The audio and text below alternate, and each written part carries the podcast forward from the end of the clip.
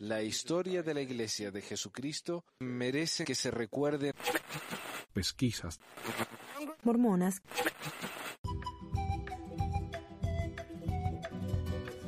Hola a todos, bienvenidos otra vez a Pesquisas Mormonas. Les habla Manuel.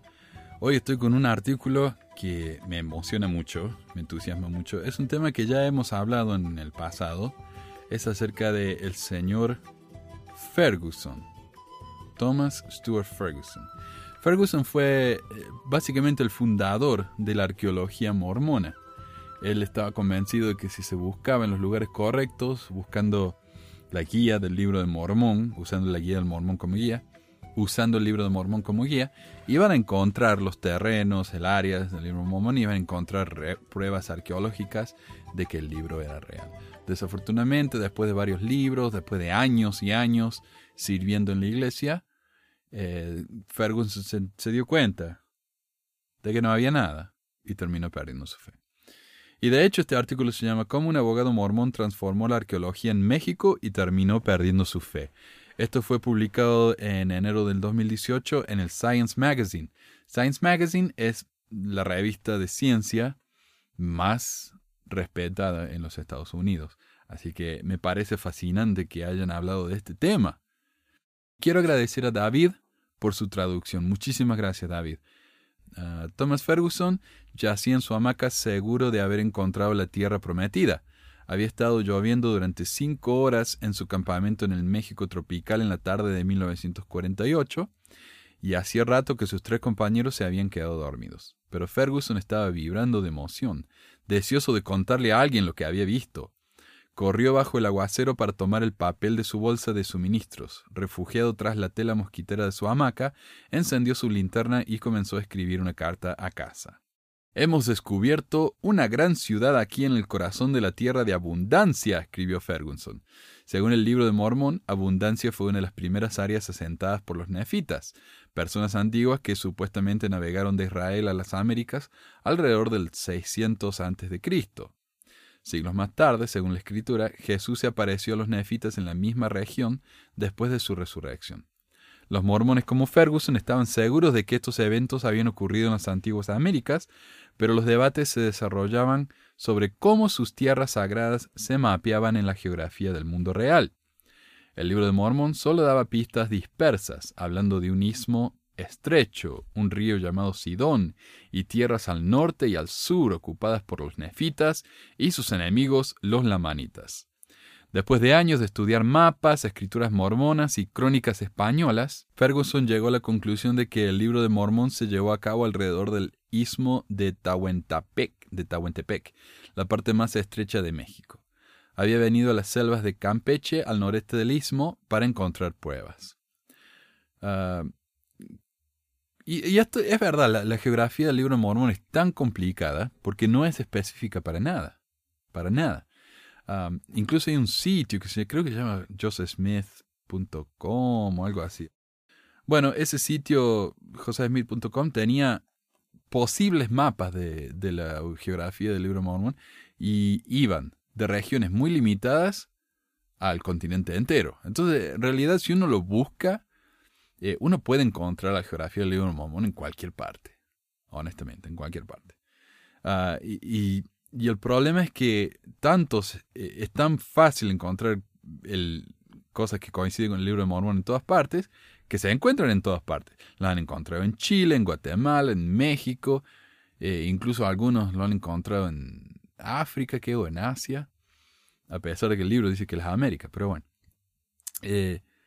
Hay gente que trata de encontrar una explicación racional como, como venga. Y entonces hacen estas cosas. El problema es que por ahí encuentran la geografía correcta en, qué sé yo, en Guatemala, pero no encuentran eh, los fósiles de caballo. Los fósiles de caballo, a pesar de que no encajan en la, en la cronología del libro Mormón, los encuentran en, qué sé yo, en Chile, pero en Chile no encuentran el resto de la geografía. O sea, encuentran un pedacito, pero no el todo. Entonces terminamos con la geografía correcta, pónganse en Guatemala. Los restos de caballo en Chile. Los restos de elefante en Canadá. Los restos de esto otro en, en Brasil. Y entonces terminamos con una cosa que termina siendo un collage. No es una cosa armónica, sino un, una pegatina de cosas de acá y de allá que no tiene ningún sentido. Un Frankenstein, como me gusta llamarlo a mí. Esa es la arqueología mormona, es un Frankenstein.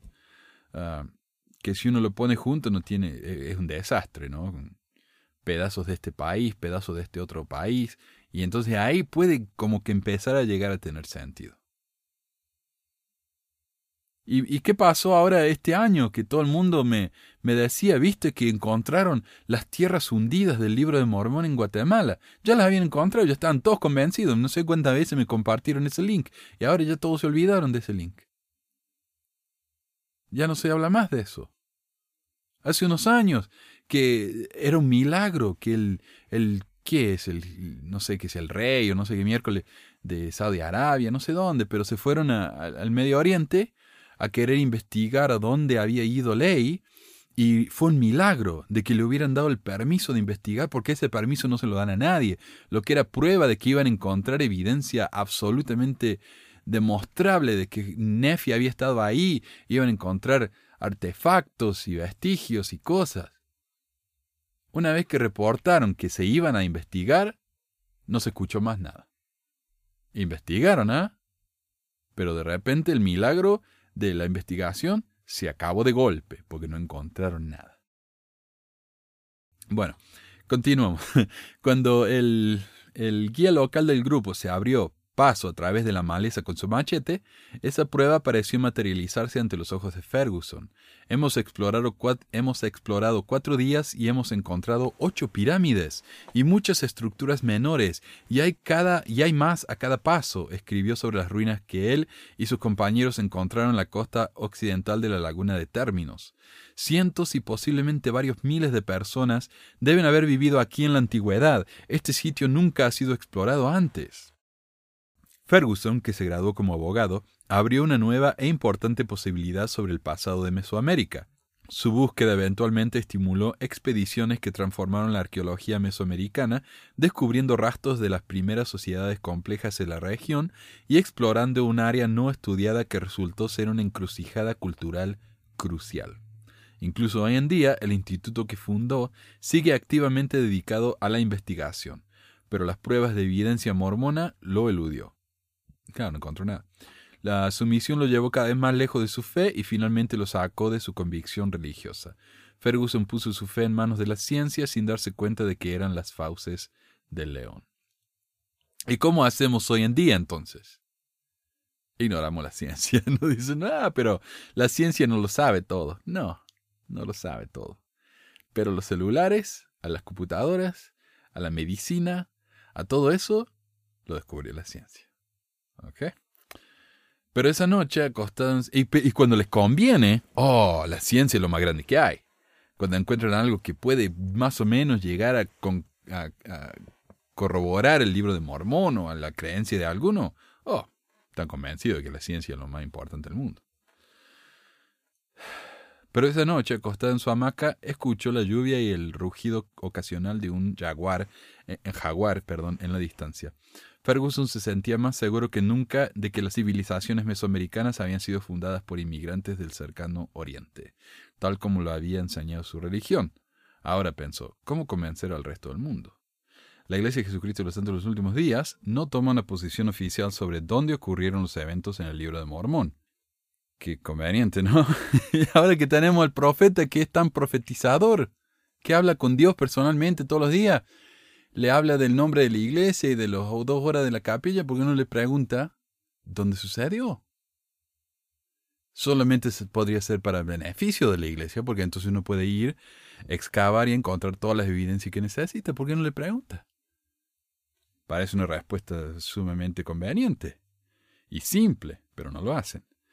Pero los fieles han estado tratando de descifrarlo prácticamente desde 1830, cuando el fundador de la iglesia, José Smith, publicó lo que dijo que era un relato divinamente inspirado de las antiguas Américas. Smith dijo que un ángel lo había llevado a descubrir antiguas planchas de oro, que desenterró y tradujo como el libro de Mormon. El relato de Smith sobre las maravillas enterradas era uno de los muchos en los Estados Unidos en ese momento. A medida que los colonos blancos se movían hacia el oeste, se encontraron con montículos llenos de esqueletos y artefactos, incluyendo hermosos cerámicas y ornamentos.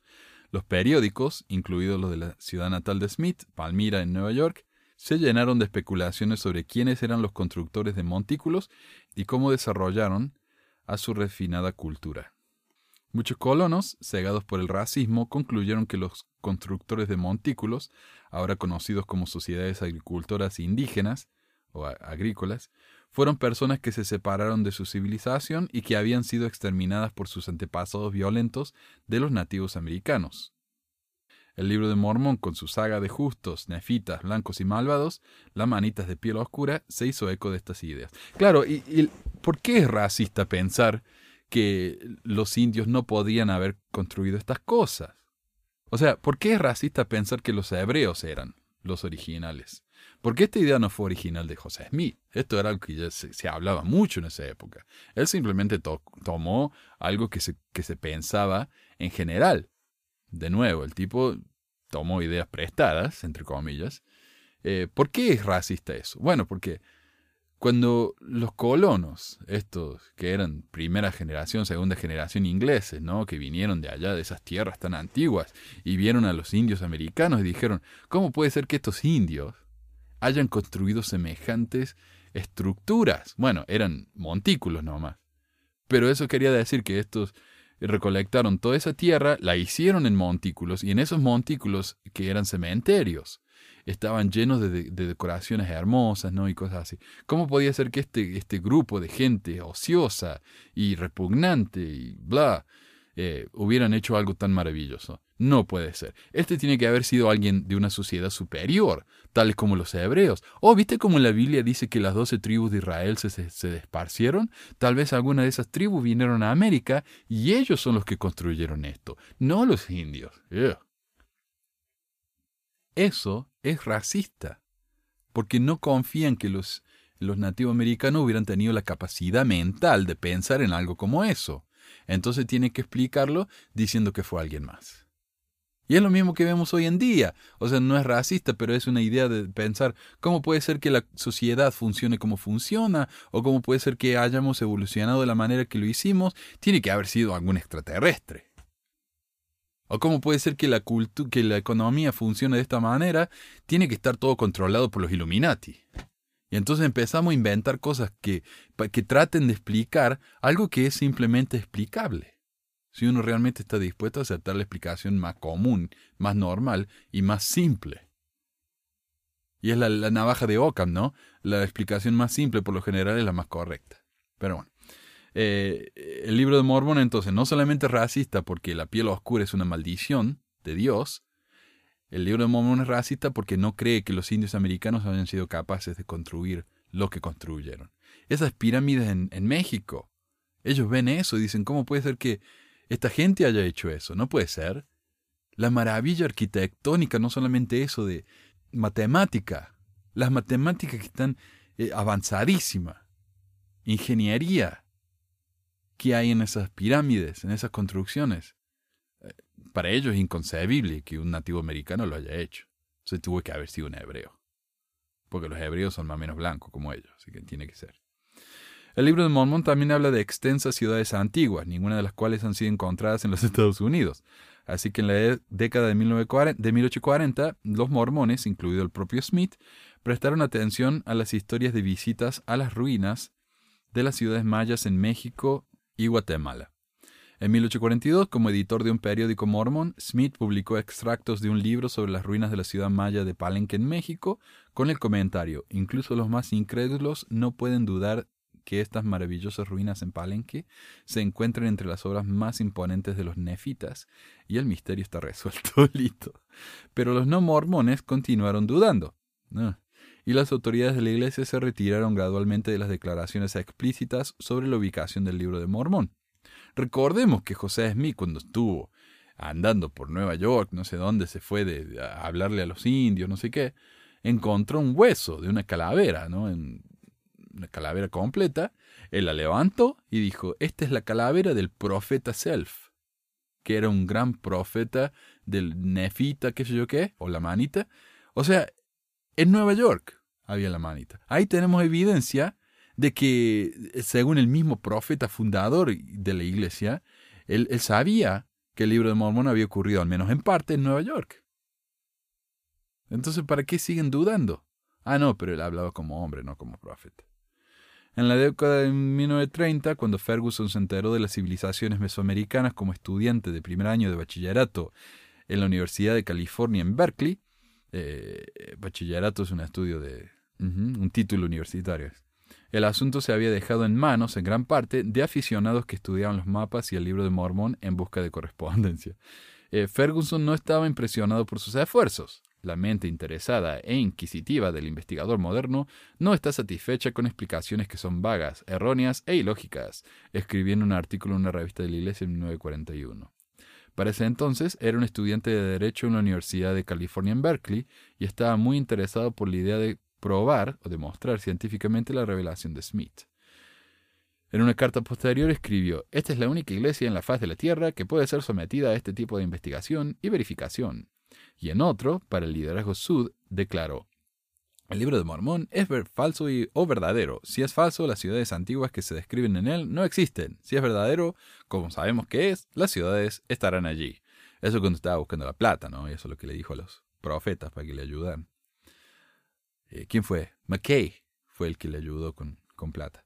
Alto y guapo, con el diploma de abogado y autoridad para la práctica de derecho, Ferguson confiaba en que las herramientas de la ciencia podrían persuadir al mundo de la veracidad del libro de Mormón. Poco después de terminar la universidad, comenzó a buscar pistas en documentos coloniales que registraron algunas de las tradiciones indígenas de América Latina. Uno, escrito alrededor de 1554 por un grupo de aldeanos mayas quiché en las tierras altas de Guatemala, declaró que sus ancestros, hijos de Abraham y Jacob, habían navegado a través de un mar para llegar a su tierra natal. Los quiché fueron, o quiche, perdón si lo pronuncio mal, fueron derrotados por los conquistadores españoles en 1524 eh, y las referencias bíblicas probablemente fueron producto del contacto con los sacerdotes católicos, quienes convirtieron con entusiasmo tanto los aliados como los antiguos enemigos. Y muchas de las relaciones entre eh, la cultura indígena de los diferentes países y, el cristianismo, tal como el dios Quetzalcoatl, que es el dios barbado, que supuestamente fue Jesucristo, son inventos católicos.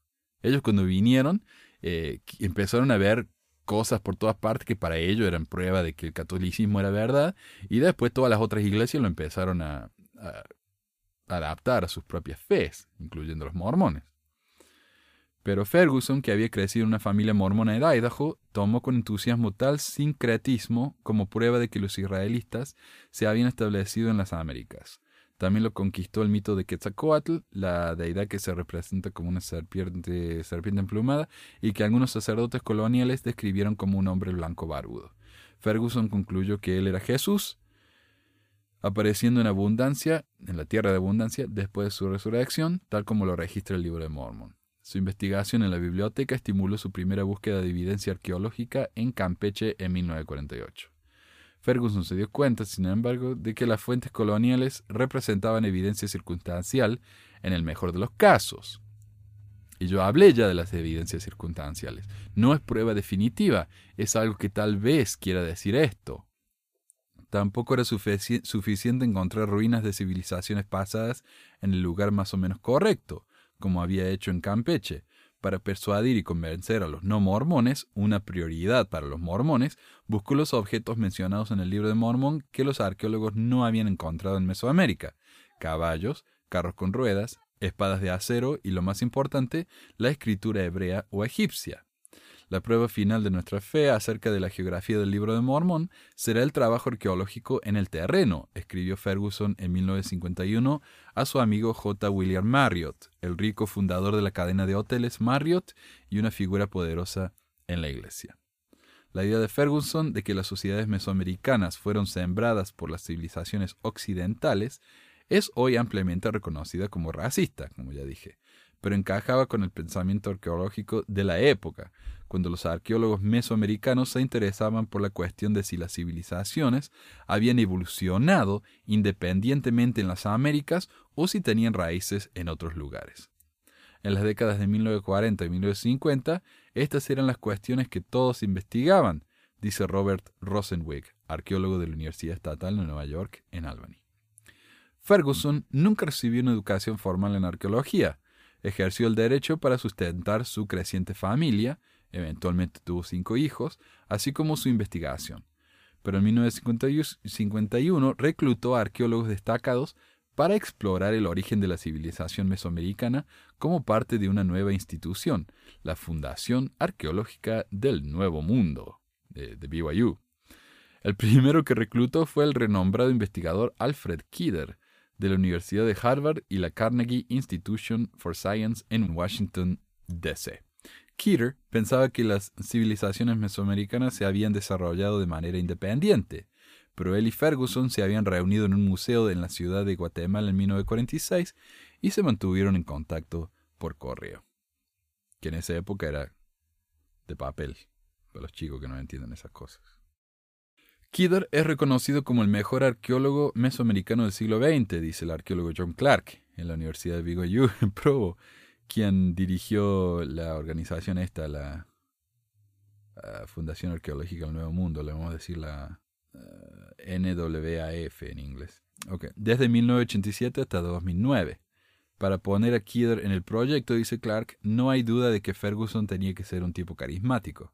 También, claro, cómo conseguir a semejante arqueólogo tan importante y es porque Ferguson era muy bueno para, para hablar.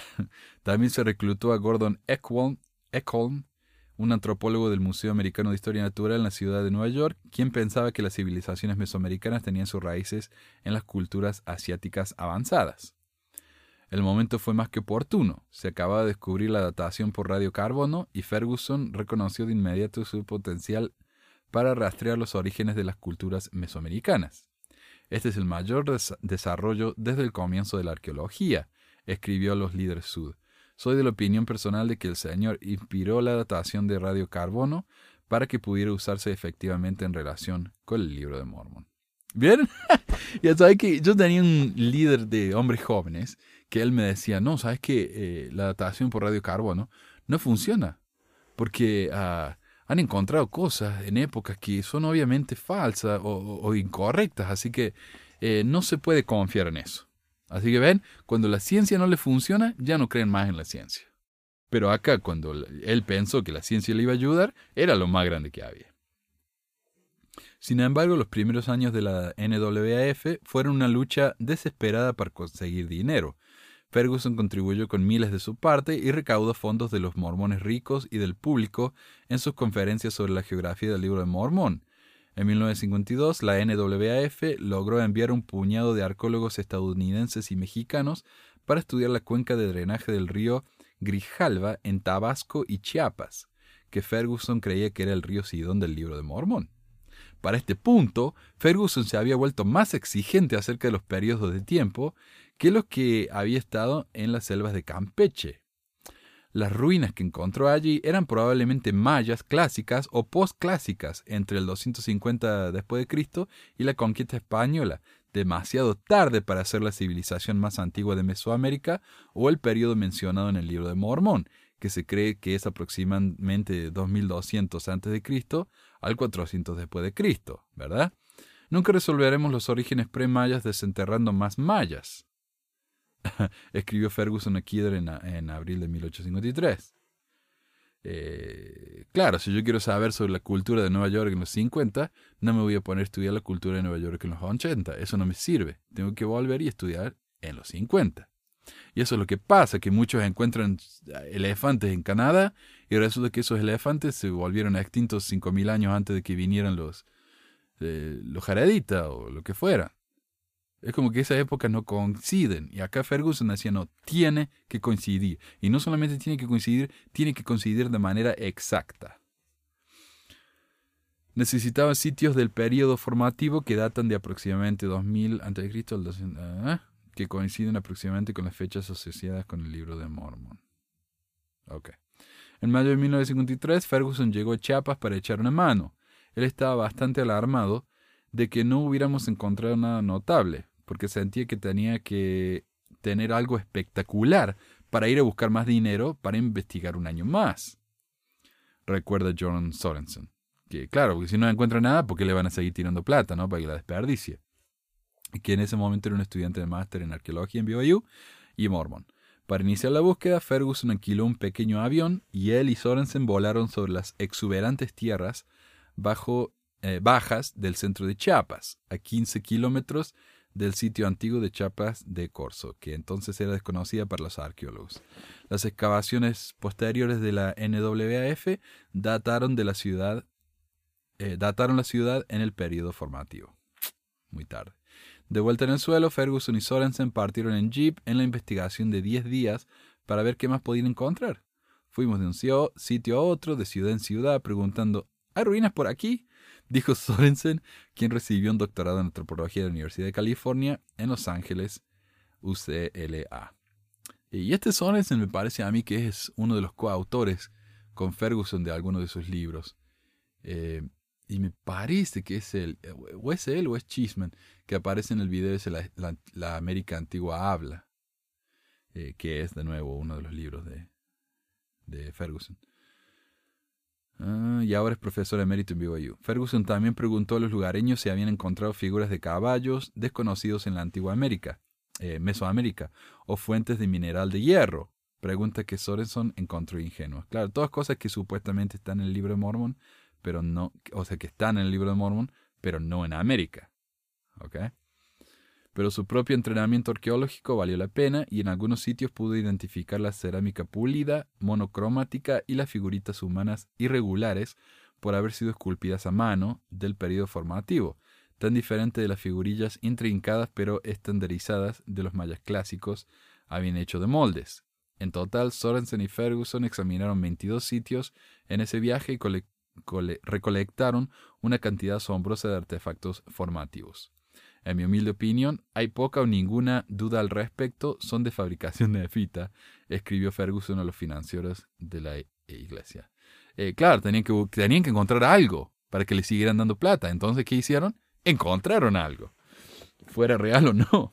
Ah, en 1954, las autoridades sud otorgaron a la NWF 250 mil dólares por cinco años de trabajo. Las excavaciones intensivas en Chiapas de Corzo descubrieron pirámides de piedra y tumbas y una gran cantidad de cerámicas que impresionó al, antropólogo de la Universidad de Pensilvania, John Alden Mason, y que luego trabajó con la NWF. Dado que la cerámica preclásica no es muy común en ninguna parte y que esta en esta región es completamente nueva, es por supuesto una contribución científica muy importante, escribió Mason a Ferguson. Finalmente los arqueólogos informaron que el sitio se asentó alrededor del 1200 a.C., probablemente por personas relacionadas con los olmecas, una civilización primitiva que dominó la costa del Golfo, bla, bla, bla. Bueno, y se me está acabando el tiempo y me queda la mitad del artículo, así que voy a saltear algunas cosas. Eh, de nuevo, ¿no? Siguieron encontrando cosas, siguió investigando, pasaron los años. Eh, dice, en 1966 escribió, mi objetivo número uno era de establecer que Cristo apareció en México. Después de su crucifixión nunca se logrará hasta que se realicen importantes descubrimientos de manuscritos antiguos. Espero que suceda durante mi vida. Sin embargo, cuando llegó al descubrimiento de un manuscrito antiguo, era de una parte diferente del mundo y sacudió la fe de Ferguson hasta su propio centro. Y aquí habla acerca de los papiros. Se encontraron los papiros de los que José Smith tradujo el libro de, Abraham.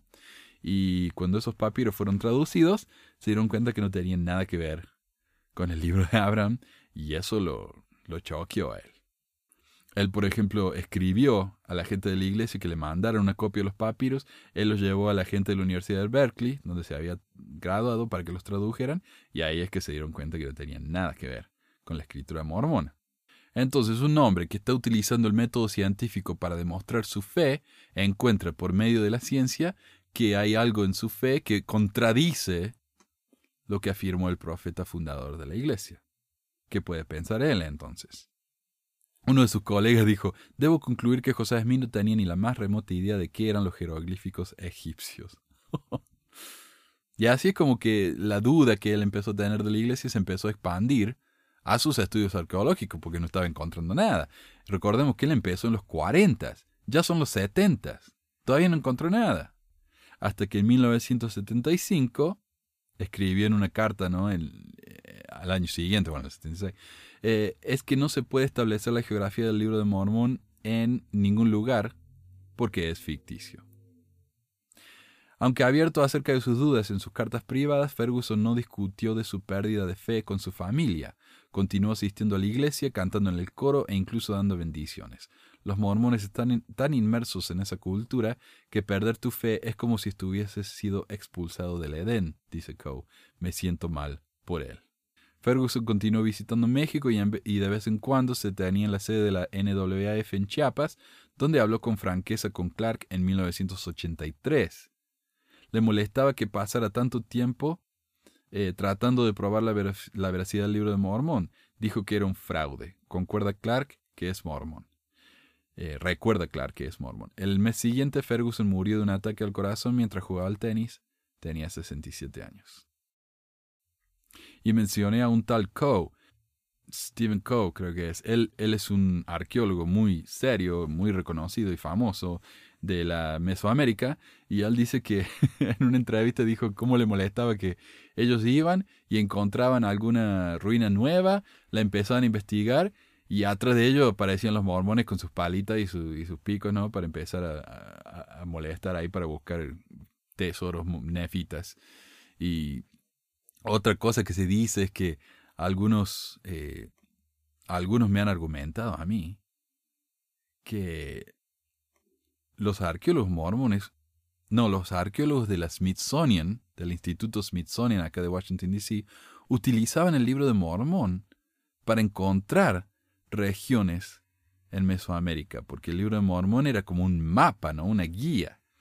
Y el Smithsonian mismo tuvo que publicar una carta en la que ellos dijeron, nosotros nunca hemos utilizado el libro de Mormón para nada. De hecho, nosotros creemos que el libro de Mormón es una producción del siglo XIX. ¿Cómo se llama? Hay una chica trans que, es muy mormona y ella me, argumentaba y me decía, no, no, no, no, el Smithsonian dijo esto y tiene que ser verdad. Eh, ellos utilizaban el libro de Mormón. Así que yo le escribí al Smithsonian, le mandé una carta le dije, mira, esta es una carta que yo encontré en el Internet. ¿Es verdadera o no? ¿Ustedes realmente dijeron esto o no? Y la chica me dijo, sí, definitivamente. Uh, nosotros escribimos eso porque nos cansamos de que los mormones sigan diciendo que nosotros eh, usamos su escritura para, para guiarnos en Mesoamérica, lo cual es absolutamente falso.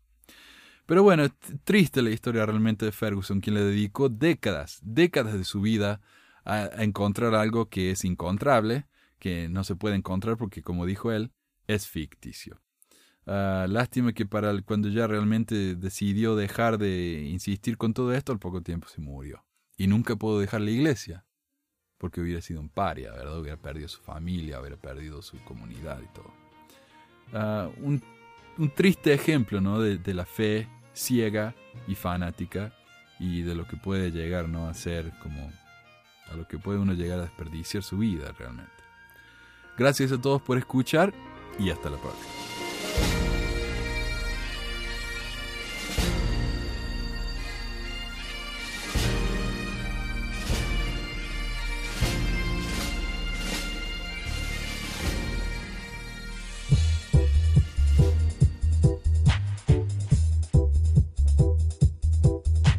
Gracias por escuchar esta edición de Pesquisas Mormonas. No se olvide de visitar nuestro website en pesquisasmormonas.com o pesmor.com y nuestro blog en pesquisasmormonas.org o pesmor.org. También tenemos un grupo de Facebook donde la discusión siempre es animada y si tiene un comentario, pregunta o hate mail, puede enviarlo a manuel.pesquisasmormonas.com. Y si por alguna razón ha abandonado la iglesia y ya no sabe qué hacer con todos esos miles de dólares extras, ahora que ya no paga el diezmo, le agradeceríamos si nos envía uno o dos dólares por medio de Patreon en patreon.com barra pesquisas mormonas o en paypal.me barra pesquisas mormonas para ayudarnos a cubrir los gastos de domain y hosting del podcast. Muchas gracias de nuevo y hasta la próxima semana. La música del comienzo del podcast es la canción de la primaria Historias del Libro de Mormón por Clive Rodney. La canción previa a esta es la El Profeta del ex de Acevedo y esta es la versión de la banda Roosters de la canción de la primaria Palomitas de Maíz.